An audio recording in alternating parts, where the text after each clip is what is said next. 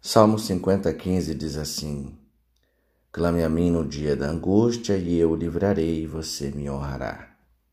Hoje eu quero falar com você sobre o propósito dos problemas. É isso mesmo.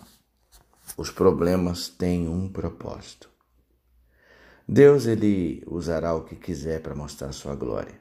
Céus e estrelas, histórias e nações, pessoas e problemas. Meu pai, quando esteve à beira da morte, ali no hospital do câncer, ele sempre disse para mim que estava pronto, sempre rindo, conversando, brincando. E dizendo que estava pronto para se encontrar com Deus, que ele estava ali passando por aqueles dias que a enfermidade estava afligindo o seu corpo. Ele dizia assim: isso é necessário porque o que tem que ser pago na carne, na carne ficará.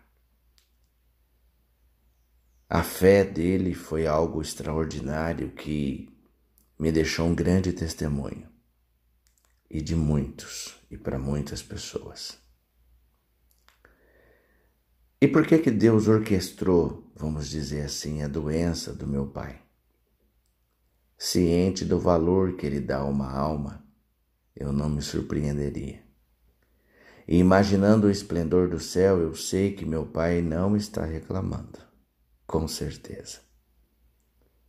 Em vez de lamentar o seu problema, explore-o, pondere sobre ele. E acima de tudo, use-o. Use-o para a glória de Deus. Os problemas tem um propósito. Pense nisso. Oremos. Em o nome de Jesus, ó Pai Celestial, dá-me a força e a paciência para carregar os meus fardos de uma maneira que traga honra a Ti. Erguerei meus olhos para além das provações e os manterei fixos firmemente em Ti. Em nome de Jesus. Amém.